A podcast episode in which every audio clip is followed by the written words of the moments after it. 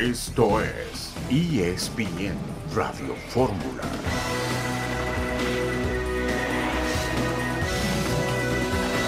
¿Cómo están? Qué gusto saludarlos. Bienvenidos a ESPN Radio Fórmula. En este día, mucha información de cara a la jornada 6 del fútbol mexicano. Premios alrededor del NFL como antesala a lo que será el Super Bowl 58 el próximo domingo y muchos otros temas más. Héctor Huerta, Eugenio Díaz, Miguel Ángel Briseño con ustedes. Gracias por acompañarnos. Héctor, qué gusto saludarte. ¿Cómo te va? Hola Miguel Ángel, qué gusto saludarte, igual que Eugenio, un abrazo para ambos. Pues sí, vamos a arrancar ya este viernes con la jornada 6. Se nos está yendo casi la tercera parte del campeonato, rapidísimo. Parece que está muy atractivo, hay muchos equipos que están desplegando buen fútbol. El líder Pachuca con ese partido a media semana trepó a la punta. Eugenio Díaz, también qué gusto saludarte. Tanto tiempo, Eugenio, saludos. Es correcto, Miguel. El abrazo para ti, para, para Héctor. Pues sí, un viernes lleno de información. Nos vamos a centrar bastante en la, en la Liga Mexicana, sobre todo, bueno, en los, en los cuatro populares, porque ya decirles grandes o no, luego la gente se enoja, Miguel, pero bueno, los cuatro más populares. Ese nuevo proyecto del Pachuca muy interesante, que no está dentro del grupo de los cuatro populares, pero que es un buen tema, el nuevo proyecto. Y decir que ya nada más quedan dos técnicos mexicanos en la liga, entre comillas, mexicana Fentanes con Ecaxa y Miguel Herrera con Cholos, porque Diego Mejía, gracias, llega el brasileño Barbieri. ¿Qué les parece esta, e, esta noticia? 42 años para Mauricio Barbieri, un hombre que ha dirigido en eh, varias ligas, entre ellos la, la, la, brasileña, Héctor. La referencia, y bueno, empezó bien Juárez el torneo pasado, pero se terminó cayendo feo y también las directivas tienen que poner cartas en el asunto. Sí, habían apoyado mucho, la verdad, a Diego Mejía el torneo pasado tampoco le fue muy bien, arrancó bien, cerró muy mal y la directiva lo aguantó, aguantó el proyecto con Humberto Valdés de director deportivo, con, con el profesor Fassi de, ya de presidente deportivo y de Diego Mejía, que era una apuesta de, del trabajo en fuerzas básicas, tenía cuatro años en la institución, pero bueno, pues los resultados mandan en el fútbol, eh, los entrenadores son hijos de los resultados y, y hoy a Mejía le consta. También te faltó Ricardo Carvajal, Eugenio, sigue claro, Ricardo ah, correcto, Carvajal, sí. que, quedan tres, tres mexicanos. Correcto, sí. Y, sí, de los tres que mexicanos. y ahora quedan solamente tres mexicanos Sí, qué y bárbaro. 15 extranjeros. Sí, sí, es una tendencia. De pronto se había recuperado por ahí un poco lo de los técnicos mexicanos, pero bueno, pues eh, la tendencia, ¿no? La tendencia a buscar hacia afuera. Es un fin de semana también dominado por las noticias de NFL. Eh, por supuesto, los premios, el MVP que ahora es ya oficialmente Lamar Jackson, Christian McCaffrey, el jugador ofensivo del año, el regreso del año que le dan a Joe Flacco con los Cleveland Browns, metiéndolos a, a, a postemporada a pesar de caer en la primera ronda. Y una noticia, Eugenio, que me gustaría saber tu opinión. La Sí. NFL en este afán de expandirse, de globalizarse, que iba un poco tarde con respecto a la NBA, ya fue a Inglaterra, ya fue a Alemania esta temporada, particularmente en Frankfurt, claro que lo de México, el anuncio de Brasil, y ahora en el 2025 en el Santiago Bernabéu en España. ¿Qué te parece esto? No, pues es una gran noticia para España, pero particularmente para la comunidad de Madrid y particularmente para el dueño del Madrid, ¿no? Porque va a ser en el estadio de, del equipo merengue. No, no, es una noticia bastante interesante. Eh, la NFL eh, quizá no tiene el impacto en España que tiene en México, por ejemplo, ¿no? Como mercados alternos, pero esta noticia en particular sí llama bastante la atención y ha sido tocada en los diferentes eh, medios de comunicación eh, españoles, ¿no? A mí me parece que va a ser de, de un gran impacto, eh, porque es la primera vez y por el lugar donde se va a jugar eh, el Estadio del Madrid. Sí, que ya está pues remodelado después de una, Así es. un trabajo intenso, ¿no? Que duró inclusive pues décadas, tendría que decir, y, todos los, todas las ventas del Madrid se decía, van a la remodelación, van a la remodelación. Bueno, pues es momento de hacer caja y Florentino Pérez para eso se pinta solo y yo creo que por algo se empieza. O sea, la NFL abriendo y, y, y, y extendiendo sus tentáculos ahora al mercado europeo, ya tiene muy bien amarrado el, el, el inglés, el británico, ya tiene sus primeros pasos sobre el alemán y ahora va por el español. Hacemos una pausa y volvemos para meternos ya de lleno en la jornada 6 de la Liga MX, ESPN Radio Fórmula.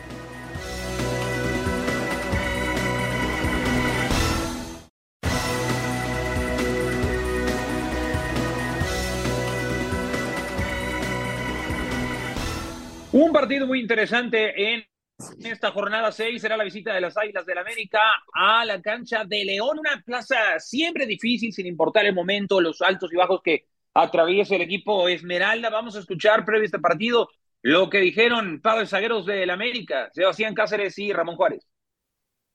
Y bueno, creo que es normal que en algún momento un equipo pierda, no pueda jugar bien. Le pasa a todos los equipos del mundo eso. No, no hay ningún equipo que pueda jugar 100 partidos de la mejor forma, sin perder, sin que le hagan goles. Entonces no se puede mantener todos los partidos del mismo nivel, porque también son muy seguidos los partidos, el, físico eh, se ve afectado y, claro, la intensidad a la hora de jugar puede que, no estemos tan finos en algunas situaciones. Eh, al tener un calendario tan apretado, eh, la parte física se ve un poco mermada. Pero bueno, reitero, creo que aquí sabemos y a nadie le importa ese tipo de excusas. al final lo que quieren son resultados, entonces nosotros como jugadores tenemos que dar lo mejor en nosotros. Sabemos que tenemos un plantel muy vasto para, para poder solventar los, los torneos que estamos jugando Tal vez sea arriesgado hablar de campeonitis. El América, eh, sin embargo, pues ha tenido un arranque no tan brillante de torneo. Pero para más detalles, César Caballero, un hombre que sabe perfectamente todo lo que ocurre en el entorno azul crema. César, te mando un abrazo, qué gusto saludarte. ¿Qué va a pasar con la alineación para este partido, Andrés Jardine? Después de lo que pasó en Nicaragua, sobre todo, ¿va a seguir con rotaciones o va a ir con lo mejor disponible?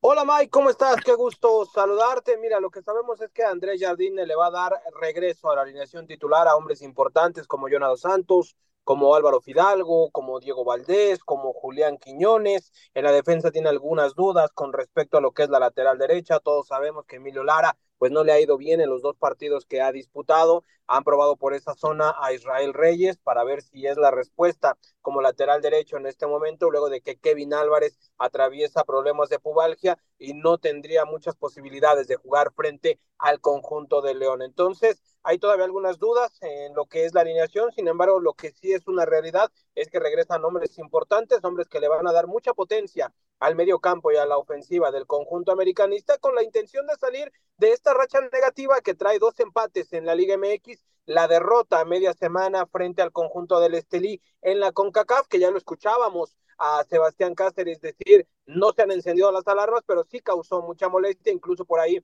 el cuerpo técnico del América después de ese partido le reclamó un poco a los jugadores que no se había dado la mejor versión del equipo, consideran que se subestimó un poco al conjunto del Real Estelí y que iban a tener que aguantar todas las críticas que de ello vinieran. Entonces, la plantilla del América está tranquila, saben que todavía está iniciando tanto la CONCACAF como la liga, pero con muchas ganas de volver al camino de la victoria.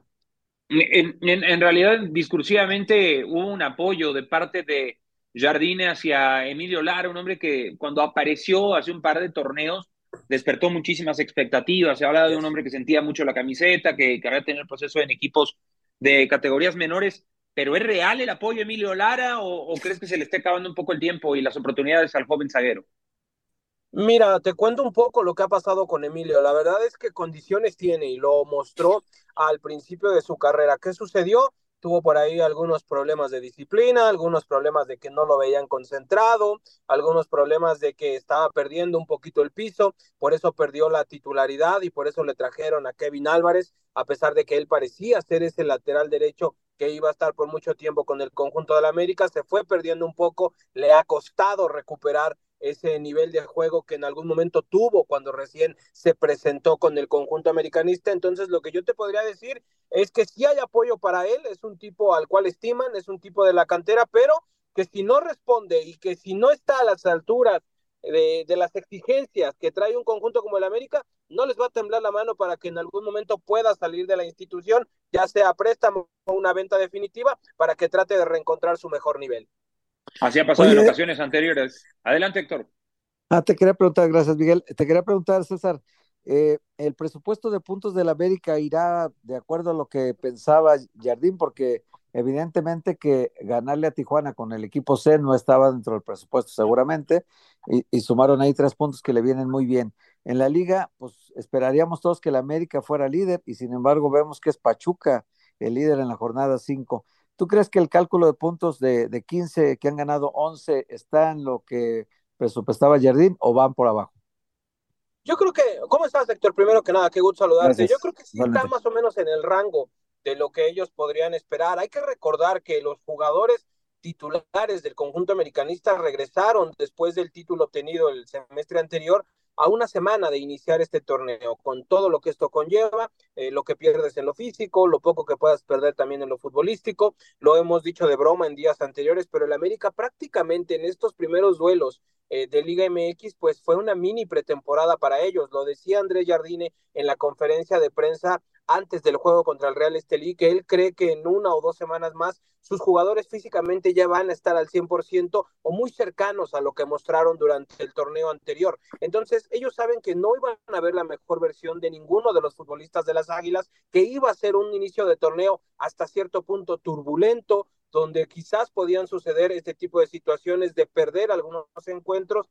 Me parece que sí está presupuestado lo que está sucediendo, pero también el presupuesto indica que en algún momento pues tienes que volver a levantar el vuelo, en algún momento te tienes que volver a embalar y el América necesita comenzar a hacerlo ya porque ya se dio cuenta que hay clubes como Rayados, como Tigres, ahora como Pachuca que van a estar ahí peleando, Cruz Azul y Chivas están haciendo también bien las cosas, entonces América sabe que el inicio de torneo no iba a ser sencillo, sí. pero que también ya a partir del primer cuarto del clausura 2024 se tenía que ver ya una versión más cercana a lo que estamos acostumbrados.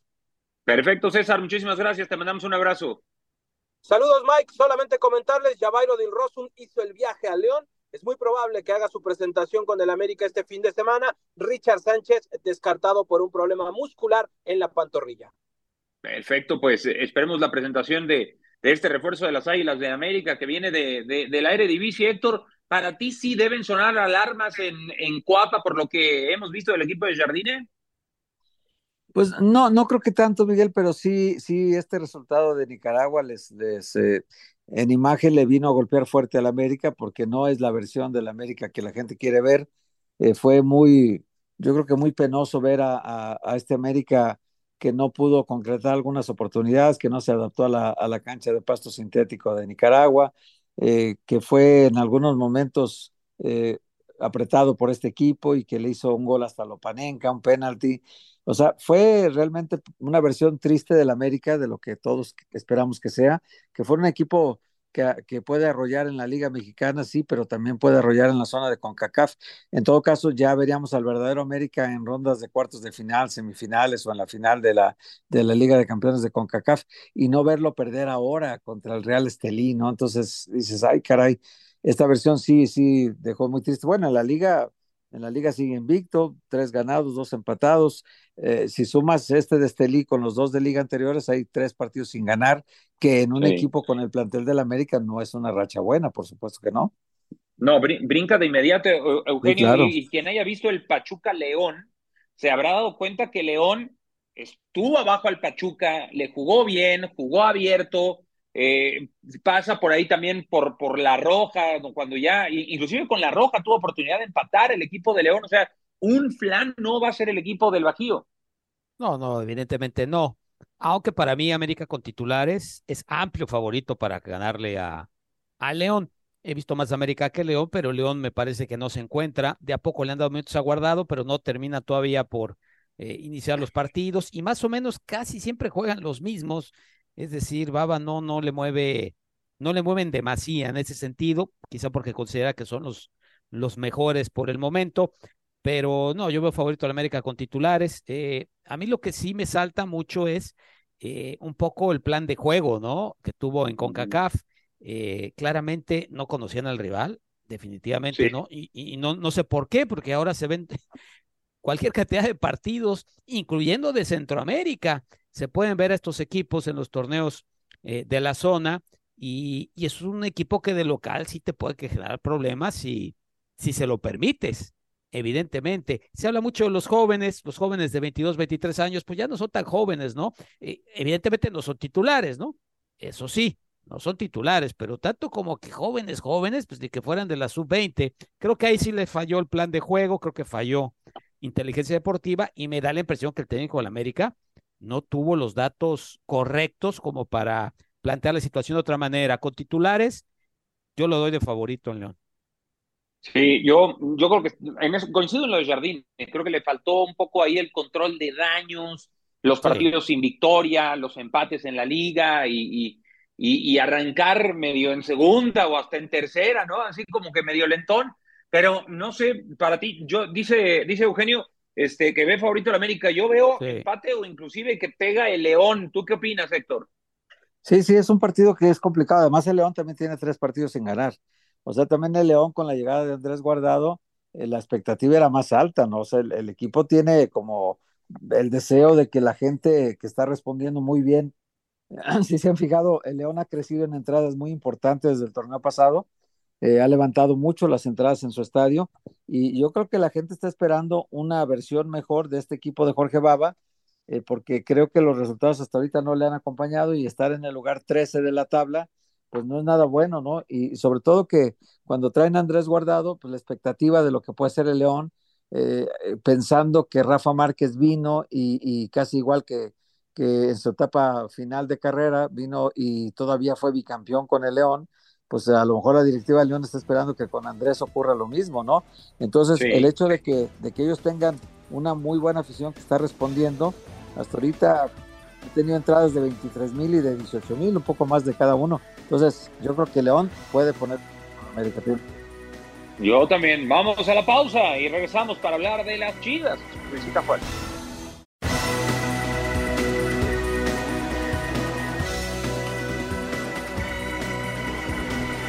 Las Chivas Rayadas de Guadalajara reciben a FC Juárez con ya un relevo en el banquillo y después de ir a Canadá a sacar una victoria con una gran actuación de Kate Cowell, que algunos le apodan el gringo, quién sabe por qué. Vamos a escuchar lo que dice el ingeniero Saldívar, exjugador de las Chivas, a propósito de su regreso a la Perla Tapatía. ¿Cómo llegan para, para, el partido del día de mañana con Chivas? Bien, muy bien. Este, pues eh, apenas ayer, eh, como vieron, presentaron al nuevo entrenador, tener una plática con él para conocerlo, para eh, ver qué es lo que quiere, pero pues como hemos trabajado con Toño, pues va a ser el planteamiento que ya hemos venido trabajando en la semana. Estamos muy ilusionados con la expectativa de, de poder sacar nuestro primer triunfo, que no ha sido fácil este inicio. Y también un Chivas enrachado, ¿no? Tres victorias consecutivas, Toluca, San Luis sobre Forge, este, difícil Sí, claro, es un rival complicado siempre. En su casa se hablan fuertes y, nosotros venimos con esa expectativa de, poder hacer nuestro juego, poder este, ahora sí que sacarle puntos que, ha sido complicado, eh, pero creo que haciendo un gran partido podemos sacarlo. Las palabras de Ángel Saldívar durante mucho tiempo, jugador de las Chivas y ahora eh, con nosotros ya Jesús Bernal para darnos el reporte de lo que ocurre en el campamento del rebaño tras su regreso de Canadá. ¿Qué tanto le va a mover Fernando Gago? Porque, bueno, una cosa es Tigres, Rayados, América. No sé si Chivas tenga la misma profundidad de plantel. Jesús, qué gusto saludarte. ¿Cómo estás?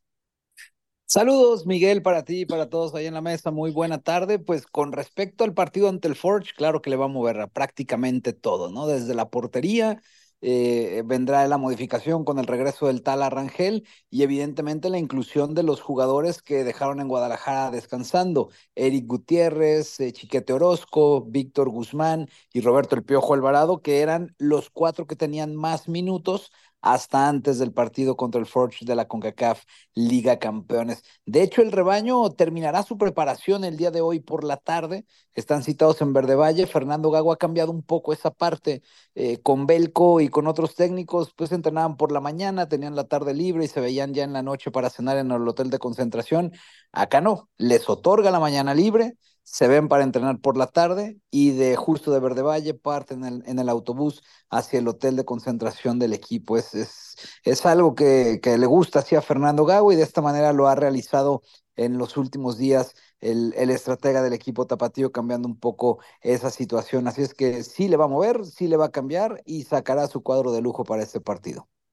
¿Cómo ya podemos hablar, eh, Jesús, de pues un cierto tiempo de adaptación de Kate Cowell no deja de ser un jugador relevo, un, refuerzo para las Chivas. ¿Cómo dirías que, que, puede ser la adaptación en el día a día para un jugador que es joven, que, que es eh, seleccionado todavía de categorías inferiores y que hay una clara diferencia cultural con respecto al resto del equipo? Sí, evidentemente es una, una situación a considerar. Él, él hace su esfuerzo en el tema de la adaptación, ha estado tomando clases de español, este, intenta o, pregunta mucho cómo decir las cosas con algunos de sus compañeros que, que sí hablan inglés, ¿no? Porque tiene esta intención de poderse adaptar cuanto antes por parte de Kate Cowell. Y en el plano futbolístico, pues eh, ahí va también, decía Fernando Gago el, el, el día miércoles que le hace falta todavía un poco, porque Kate Cowell venía de tres meses de inactividad. Su último partido con San José había sido el 25 de octubre de 2023. No realizó pretemporada con Chivas y ahí están trabajando a la par con este jugador. Eh, en cuanto al tema de la ciudad, él todavía tiene chofer, el que asigna el club. Eh, se sigue trasladando en esta eh, camioneta de, de, de, la gente de Chivas y por ahora en ese sentido, bueno, todavía no, no se anima a manejar en la ciudad de Guadalajara. Saludos, Jesús. Buenas tardes. Hay algunas cosas que a la distancia del nuevo entrenador de, de Chivas de Gago se parece a Almeida. A mí me parece a distancia. Yo no estoy en Guadalajara como tú, no tengo el día a día. Evidentemente no asisto a los entrenamientos, pero parte del discurso, lo que busca, eh, el convencimiento del jugador este, de fútbol, el estilo. ¿Tú cómo lo ves? ¿Sí va por ahí o nada que ver? Saludos, Eugenio, buena tarde. Hay algunas cuestiones que sí, pero hay otras donde tal vez no. Y por ejemplo, me refiero al tema de la disciplina. Este cuerpo técnico es sumamente estricto y rígido con esa situación. Y no me refiero nada más al hecho de si se van de fiesta o no los jugadores. Con respecto al tema de la alimentación, hay una báscula en Verde Valle donde todos los jugadores pasan los días lunes y aquel que esté ya se ha excedido o bajo de peso no está considerado. Es una de las primeras reglas que puso Fernando Gago y no les ha quedado de otra a los jugadores más que alinearse en ese sentido con respecto al tema de, la alimentación y de los cuidados post-entrenamiento que se requieren para estar en, la mejor condición posible. Eh, lo demás sí, eh, me, parece que si bien Fernando Gago tiene su estilo motivador, es diferente al de Almeida, ¿no? Matías era mucho más paternalista, yo creo que también tiene que ver con la edad. Fernando Gago tiene 38 años, entonces, eh, pues es joven todavía. Y, y, y, de lo demás, sí, o sea, el estilo, la búsqueda de la posesión de la pelota, el tener laterales uh -huh. que son ofensivos, la búsqueda constante del arco rival, eh, el dejar el mano a mano en el fondo, o sea, todas esas cuestiones sí son uh -huh. una, una réplica de lo que Matías Almeida hizo en su momento. Oye Jesús, qué gusto saludarte. Oye Jesús, y en el, en el caso del Pocho Guzmán, que ha vuelto a ser el capitán, que acaba de hacer dos goles de penalti, eh, y, que, y que está tomando otra vez un nivel protagónico. Él acaba de confesar en un podcast que el torneo pasado sí se descuidó, que cometió ¿Sí? algunos errores, que, ah, que subió de peso, que, que, que, realmente se desconcentró, que creía que ya era intocable y titular, que nadie lo podía tocar, y Paunovic finalmente prescindió de él, y las críticas se las llevó Paunovic, pero al Pocho Guzmán nadie lo señaló. ¿Hoy crees que ya volvió al redil, ya volvió al buen camino? Pasión, determinación y constancia es lo que te hace campeón y mantiene tu actitud de ride or die baby. eBay Motors tiene lo que necesitas para darle mantenimiento a tu vehículo y para llegar hasta el rendimiento máximo. Desde sobrealimentadores, sistemas de sonido, tubos de escape, luces LED y más. Si buscas velocidad, potencia o estilo, lo encontrarás todo en eBay Motors. Con más de 122 millones de piezas, siempre encontrarás justo lo que buscas. Y con Guaranteed Fit de eBay, tienes la garantía de que tu pieza quede perfectamente a la primera o se te devuelve tu dinero. Porque con eBay Motors, quemas llantas y no tu dinero. Con las piezas que buscas, a los precios que quieres, tu auto se convertirá en el MVP que te dará el triunfo. eBay Motors. ebaymotors.com Solo para artículos elegibles se aplican restricciones. Saludos, Héctor. Buena tarde. Sí, y, en realidad no le quedó de otra. Eh, por esta parte de lo estricto que es Fernando Gago en, en ese tema, ¿no? En ese sentido. Eh, a Pauno había cuestiones que no le, no le gustaban justo de, del Pocho Guzmán, que era esta, este tema de, del descuidarse, de la indisciplina, eh, de, de, no estar tan satisfecho con la metodología de Pauno, donde les exigía mucho trabajo de, de, fuerza en el gimnasio, y bueno, por eso es que él al final terminó por no utilizarlo, pero ahora pues no le quedó de otra, porque desde el principio las reglas fueron muy claras, Fernando Gago se los dejó eh, de manifiesto, y tanto es así que el Pocho es el, el cuarto futbolista con más minutos en este certamen en Chivas. Lleva 380, por eso decidieron dejarlo aquí en, en la ciudad. Ha aprendido de eso, ha ido de menos a más en el torneo y evidentemente Fernando Gago y la afición esperan que pueda otorgar esa versión que vimos del primer semestre cuando regresó al equipo tapatío. Y que ahí va poco a poco lográndolo. Jesús, muchísimas gracias por el reporte. Saludos.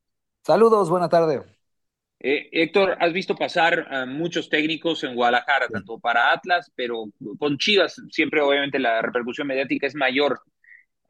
¿Te gusta más el perfil de, de Fernando Gago o, o, te gusta una, una elección más radical, más eh, exótica, por así decirlo, como lo fue Paunovic, que inclusive pues eh, terminó con una gran final llevando al, al rebaño? ¿Qué opinas de, de, de este manejo que le está dando Gago al equipo?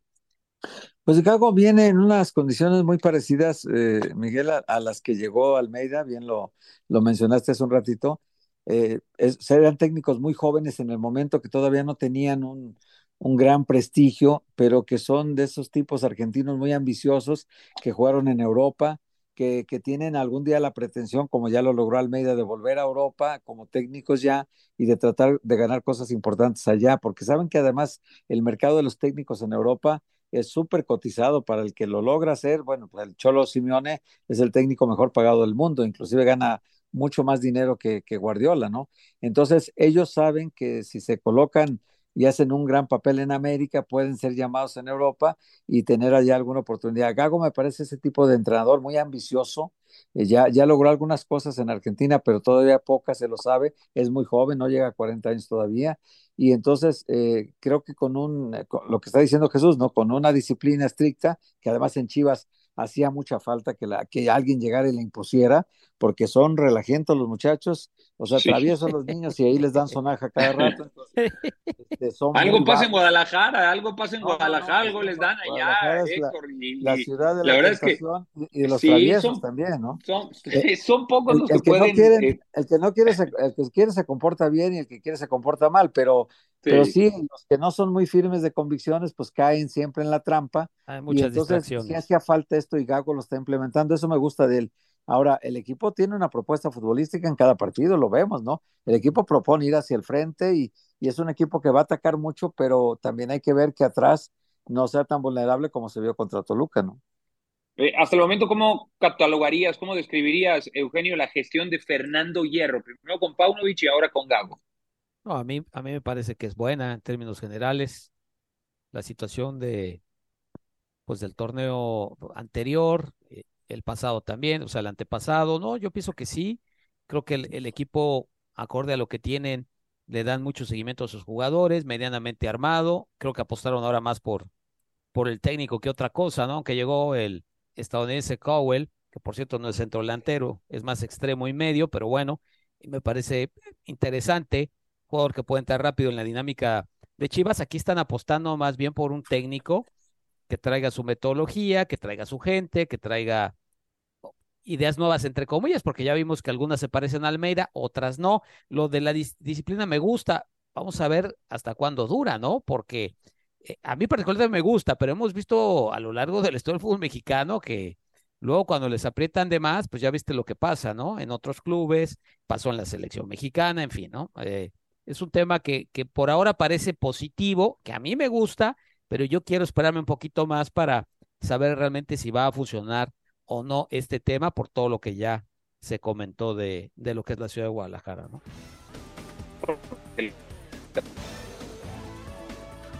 Porque no los aprietas, sí. Los...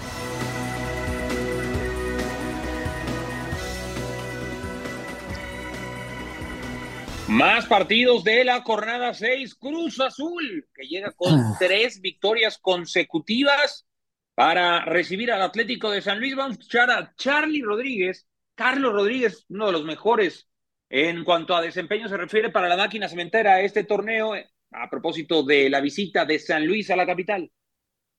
La ilusión de ser campeón, si algún jugador de la liga no la tiene, creo que no debería estar jugando fútbol, no esa es la ilusión de cada de cada uno. Nosotros como equipo la tenemos, que nos hemos sentido muy bien y, y hemos tenido muy buenos momentos durante los partidos, seguir trabajando fin de semana con fin de semana, seguir aumentando esa confianza en el grupo, eh, esa unión que, que, tenemos, seguir peleando por los primeros puestos, que, que, eso te acerca a una liguilla donde ahí ya se puede hablar sobre, sobre el título.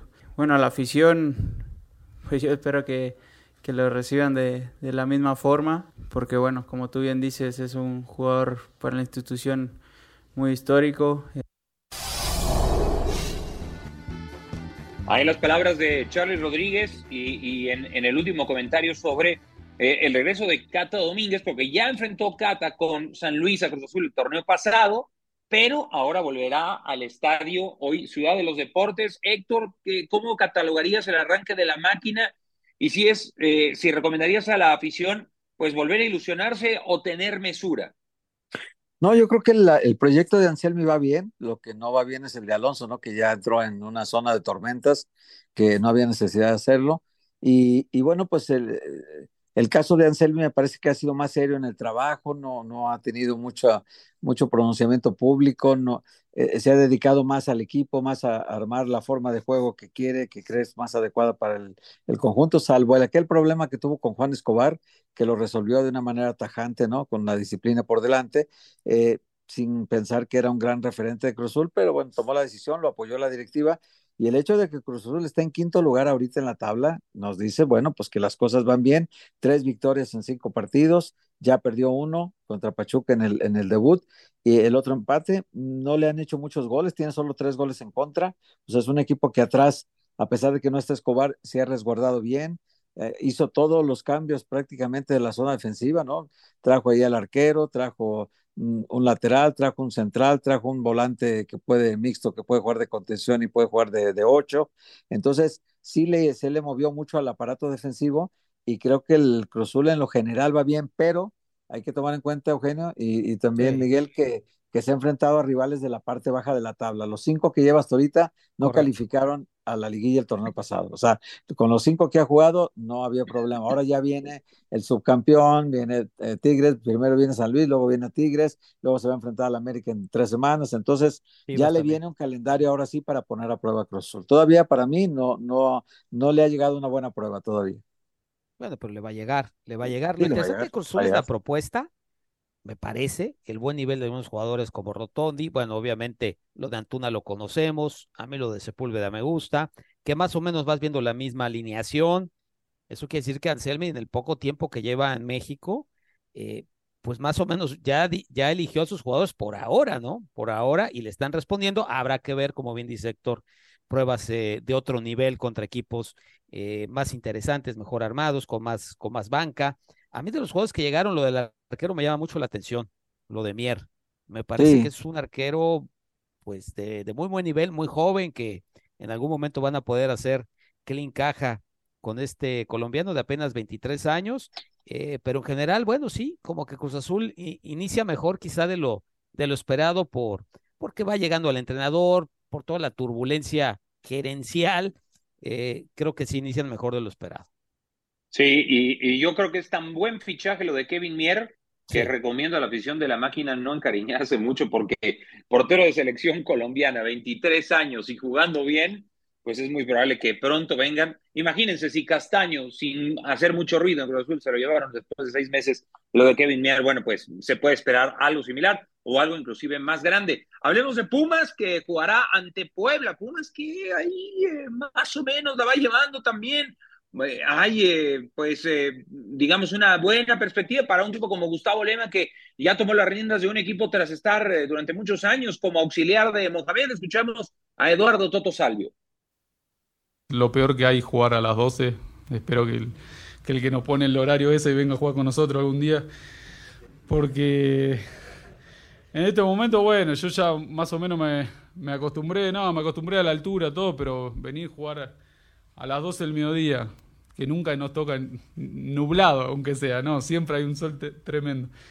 Eh, nada, no es nada bueno. Para mí, te, lo puedo decir, para mis compañeros, todos odiamos jugar a este horario. Eh, no sé, sinceramente, por qué lo hacen, si, o creen que, que el equipo saca alguna, alguna ventaja. O sea, no es así. Bueno, ellos saben que si realmente quieren que yo me quede, me voy a quedar. Eh, yo, mi deseo es, quedarme acá. Eh, ya lo dije públicamente, me gustaría quedarme muchos años en Puma. Si el club realmente quiere que me quede, eh, me voy a quedar. Y si no, bueno, serán mis últimos meses, pero espero que esto se, se pueda resolver ya en estos meses. Llevo 22 años en medios de comunicación, Héctor lleva más, Eugenio lleva más, y jamás había escuchado a un jugador de Pumas saber decir abiertamente, me choca jugar a las 12 y a todos mis compañeros también, todos odiamos jugar a las 12, así de abierto, Eugenio, así de claro, y además creo que no, no es algo, no es un secreto, eso es algo que ya se ha dicho en varias ocasiones, pero esta franqueza del Toto Salvio ameritaría para la directiva de Pumas contemplar por lo menos otra vez poner el tema sobre la mesa de cambiar de horario. Coincido, coincido. A mí me tocó empezar eh, en televisión eh, cubriendo a Pumas hace ya muchísimo, muchísimo tiempo y era cuando se podía ver los entrenamientos y, y fui muchos años a, a, a, CU, pero era otro equipo universitario con un promedio de edad muy bajo, con mucho canterano, que corría mucho y que sí le sacaba jugo a jugar a las 12 del día. Pero si ya no tienes un equipo con ese perfil, yo siento que sí te puede llegar a jugar en contra y, y que sería mejor jugar de las 7 en adelante, ya con otra temperatura, evidentemente ya sin, sin el problema del calor y, y, y del, sol, del sol. A mí me parece que, que lo que dice Salvio este, es entendible y es correcto. Sí, yo también creo, este, eh, Miguel, que tampoco lo había escuchado en tantos años, ¿eh? Alguien de Pumas que abiertamente diga, este horario es, es, es, lo odiamos todos, o sea, no solo yo, sino todos mis compañeros también lo odiamos. Yo no lo había escuchado de ningún jugador de los Pumas. Además, recordemos, pues, que ya los que somos viejos de, esta, de este negocio, sabemos que a las 12 del día era un horario que el fútbol mexicano pensó que era familiar, que era muy adecuado, y las Chivas jugaban a las 12, el América, jugaba a las 12 los domingos, el Toluca jugaba a las 11 de la mañana, ¿se acuerdan? Pumas jugaba a las 12, es decir, era común el horario de las 12 del día en domingo, hoy ya no. Hoy en Europa, por ejemplo, pues yo fui a España en el 89 y ya los horarios eran de las 5 de la tarde en adelante. Y yo les comentaba ya cuando fui aquella vez con periodistas del diario AS, que yo trabajaba entonces con ellos, yo les comentaba que que en México jugaban partidos a las 12 del día y decían que era una locura hacer eso. Es, es, imposible. es una locura. es una locura, ¿no? Es una locura y, y, yo creo que Pumas tendrá que cambiar. Este torneo tiene muchos partidos a las 5. Yo creo que tendrá que cambiar ya, porque no, no es un horario que además sirva al espectáculo, porque el mismo futbolista, no solo el de Pumas, sino el del rival que viene siempre, disminuye su rendimiento a esa hora los segundos tiempos normalmente ya no son tan intensos como el primero y creo que la, merma la merma física es hasta es hasta lógico no es hasta lógico el tema del clima. Eh, vamos a hacer enlace hasta Las Vegas con nuestros compañeros John Sutcliffe y Katia Castorena para platicar de este gran partido entre los Niners y los Chiefs. Lo que viene para este gran encuentro de revancha por lo que pasó hace cuatro años John, Katia, les mando un abrazo, qué gusto saludarlos. ¿Cómo está el ambiente allí en Las Vegas? ¿Cómo se mueven las cosas? Cuéntenos, ¿cómo va la cobertura? Katia, las damas van primero. Gracias, John, compañeros, qué gusto saludarlos. Así es, ya dos días de vivir este Super Bowl 58. Les platicaba cómo el día de ayer estuvimos por última vez en el campamento de los equipos y también en la noche se llevó a cabo la entrega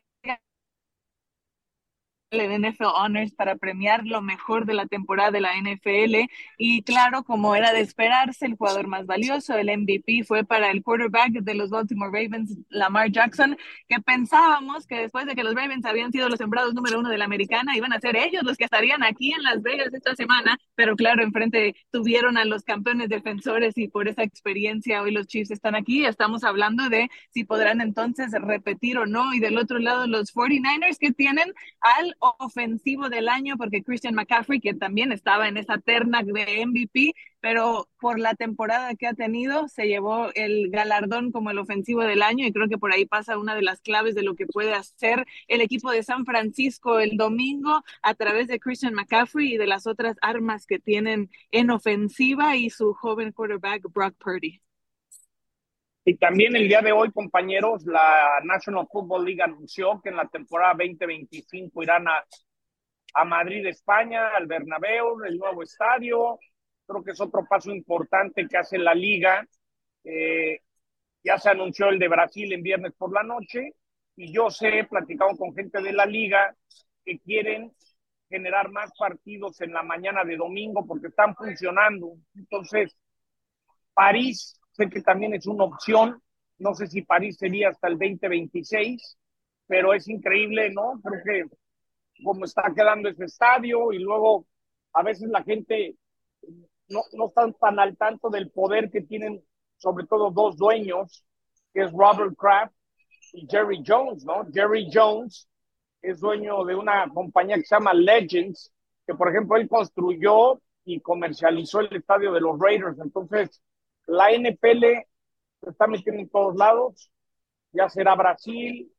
¿Y saben qué me preocupa un poco México, no? Porque si el América, si el América va a jugar todavía hasta junio, ya, ya me quedé pensando si para para noviembre de 2025 les va a alcanzar para terminar el estadio para la NFL. Pero no les, no, o sea, ahí, eh, ¿qué sabes sobre el tema, John? O sea, no, no les importa a, a, a, los propietarios del Estadio Azteca cuidar a ese otro cliente. Sé que no es el cliente primordial en este momento, pero sí es un cliente muy importante y que habían construido de manera conjunta algo muy, muy grande pues ya lo dejaron ir un año y ahora otra vez, o sea, ¿qué va a pasar en esa relación comercial, John? No, no, no, a ver, la liga quiere a México y obviamente la liga no está contenta, pero van a, van a seguir regresando cuando esté el estadio, porque es el único estadio que tiene en México la NFL. ¿Qué creo que está pasando? Que, que si estás juntando 100 millones de dólares y vas a vender el nombre de, comercializar el nombre del estadio, patrocinio y todo, yo creo que es un tema mucho más grande de, lo que significa un juego de la NFL. Yo creo que la Azteca lo que, lo que está haciendo ahorita es consiguiendo ingresos para, para hacer eh, eh, eh, el diseño nuevo, ¿no? Ahora sí que es la gran manita de gato que le van a dar, ¿no? Yo creo que es un tema más allá. Ojalá los tiempos den y sí se pueda tener un partido. Por primera vez pienso que noviembre 2025 quizás no, no le alcance a la Azteca para tener otro partido y sí sería muy duro que fuera hasta el 2026, ¿no? Después del Mundial. Sí, pero ese es el escenario, ¿no? Que, que, que parece ser por cómo se han dado las cosas y, cómo se han postergado en dos veces ya el arranque de las obras en el Azteca y que el América pues seguirá jugando eh, al menos todo este torneo. En cuanto al tema de, de del partido, John, allá, allá, un poco enfocándonos en, en, el Chiefs contra Niners, Katia también, eh, ¿qué es lo que piensan sobre, sobre la línea? A mí me llama mucho la atención que vaya a ser el tercer partido, partido consecutivo de Kansas City como underdog, es decir, desfavorecido por los momios. Es favorito San Francisco por un par de puntos. O sea, no cuenta, o sea, entiendo que San Francisco tuvo una mejor marca a lo largo de todo el año. Eso, eso es cierto, es una realidad, los números no mienten, pero la, la, experiencia de Mahomes, la experiencia de Kansas City, ¿cómo lo leen ustedes y qué han podido escuchar a lo largo de estos días allá en Las Vegas? Katia.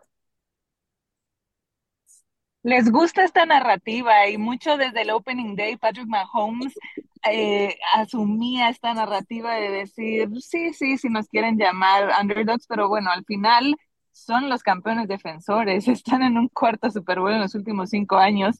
No tenemos que llamarlos underdogs o los no favoritos porque los números están allí y tienen a alguien como Patrick Mahomes, Travis Kelsey, la experiencia de su coach en Andy Reid, pero lo asumen entendiendo que no fue su mejor temporada, que no fueron sembrados número uno, que por primera vez tuvieron que ir como visitantes, buscar esas victorias en la postemporada, salir de casa, salir de lo que significa estar en Arrowhead. Entonces, entendiendo eso y que San Francisco sí fue el sembrado número uno por como haya sido que tampoco cerraron la campaña, podríamos decir, de la mejor manera, que tuvieron que venir de atrás en postemporada contra los Packers y contra los Lions, pero por eso mismo ellos dicen, está bien, no hay problema, lo asumimos, tenemos que responder el domingo y eso es lo que importa, son 60 minutos en los que tenemos que hacer más jugadas y ejecutar mejor que el rival. Hola John, hola sí, Katia, les saludo con mucho gusto. Hola, John, te quería, te, te quería, preguntar, como los últimos 17 años que estamos en ESPN juntos, te quería preguntar, ¿quién es tu favorito ahora y por qué? Este, yo me encanta Kansas City, eh, me gusta Money Line, es decir, que te paguen hasta un poquito más. Eh, me gusta por la experiencia. Yo creo que le va a pesar a, a Brock el, escenario el, domingo aquí en, en Las Vegas.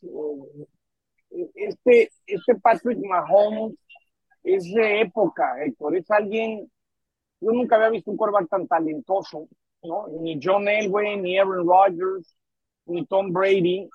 Eh, y yo creo que estos partidos se ganan, se ganan con la cabeza, se ganan con experiencia, y los Chiefs tienen mucha y saben de qué se trata. Y San Francisco lleva un buen rato tratando de encontrar cómo se hacen las cosas.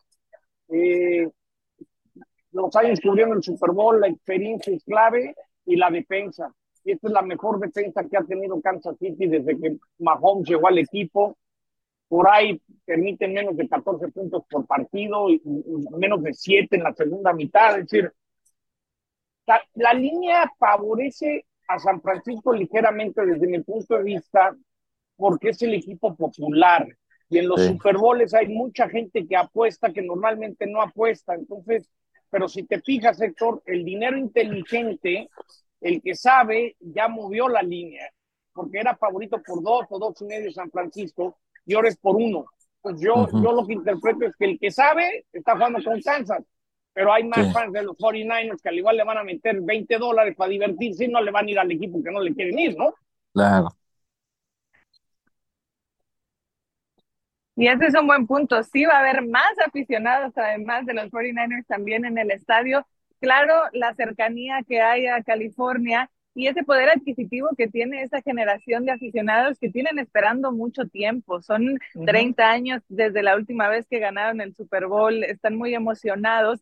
Y lo decían los encargados de todos estos sitios de reventa, donde el mayor porcentaje de los boletos que se han vendido en reventa vienen las ventas precisamente de California. Entonces, ahí también está la prueba de que vamos a estar viendo más aficionados de los 49ers en el estadio a, apoyando a su equipo y con el sueño. Y entiendo lo que dice, ¿no? Creo que estamos en ese momento donde dices, lo inteligente es no apostar como contra Patrick Mahomes, como en su momento decías, no hay que apostar en contra de Tom Brady, ahora no se quiere apostar en contra de Patrick Mahomes. Estoy de acuerdo con la experiencia de la que menciona John, pero veo también a un conjunto de los 49ers que tiene bastantes líderes. Hoy volteamos a ver su ofensiva y dices, es un equipo de fantasy que ya quisiéramos tener a cada uno de esos jugadores en, las posiciones, mejores receptores, mejores jugadores en ofensiva que lo que tienen los Chiefs y también en defensa que ha sido el sello y, y por lo que ellos se,